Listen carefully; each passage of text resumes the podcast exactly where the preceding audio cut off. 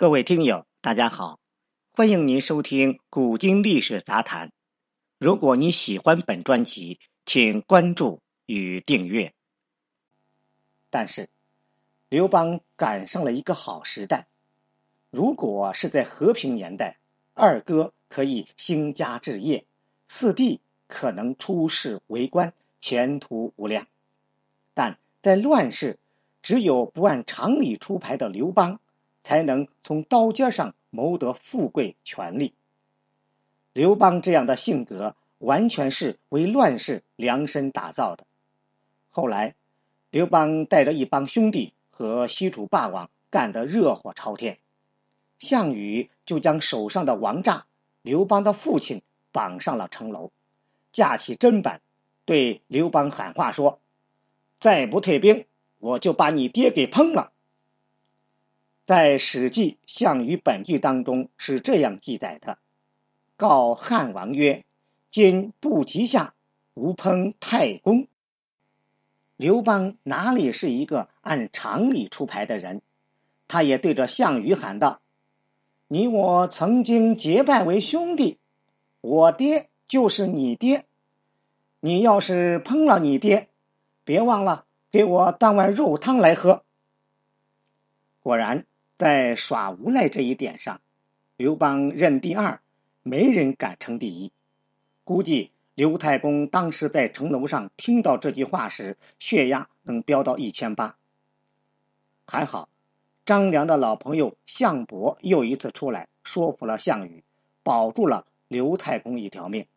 不然，这太上皇也只能和历史上大多数太上皇一样搞追封了。可以说。在刘太公漫长的生命中，能让他生气衰晚、担惊受怕的人，刘邦绝对是第一。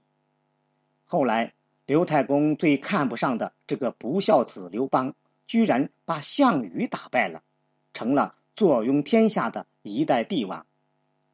刘邦称帝后，自然是要将刘太公接到自己身边来享福的，只是。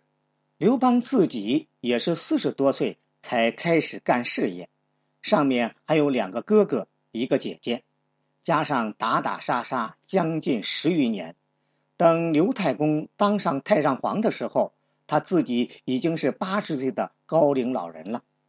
这么大年纪的老头，您说让他再纳妾生娃，真的是为难老同志了。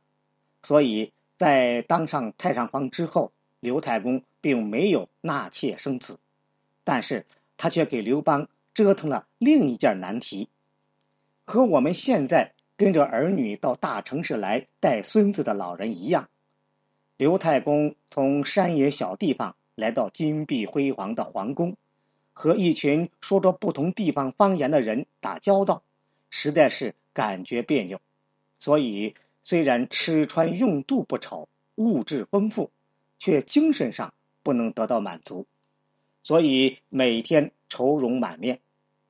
刘邦其实是一个孝顺的儿子，看到自己父亲这样，多方打听，才知道老爷子原来是想念老家的那些老伙计了。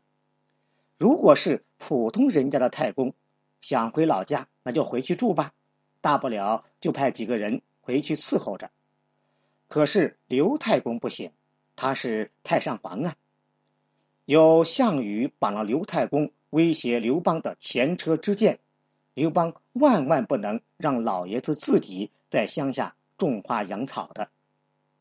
于是，刘邦就找人在长安边上修了一座新城——新丰县，里边的布局完全复制沛县的，并且还将一众乡亲父老加上猫狗牛羊都牵了过来，妥妥的现实版。一人得道，鸡犬升天。这么折腾完之后，刘太公总算是露出了笑容，每天依旧和老邻居们斗鸡聊天，回家还有家庭奴仆把家里安排的井井有条。老爷子这才真的过了几年舒服的日子。公元前一九七年，刘太公在岳阳宫驾崩，终于不用再为儿子们担心了。关于刘太公的记录，《史记》中的记录并不多，除了项羽烹妇和知州却行、未央宫喝酒这三段故事，其他几乎没有记录。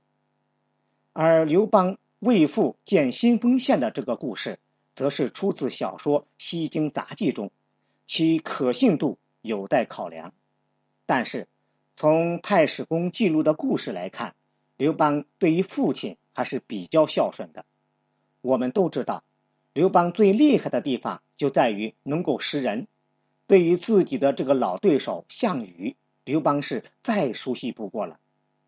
不管是在逃跑途中将儿女踢下车，还是放言让项羽烹了自己的父亲，这都是给直男项羽心里放的一通烟雾弹，让他感觉自己对家人亲眷毫不关心。这样，这些人也就没有了利用价值了，反而能够让父亲和妻儿平安无事。和父母对子女的爱一样。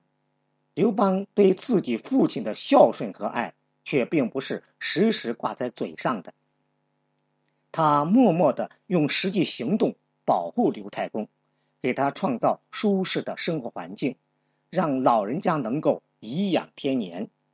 如此，才有了汉文化的“老吾老以及人之老”的深刻传统。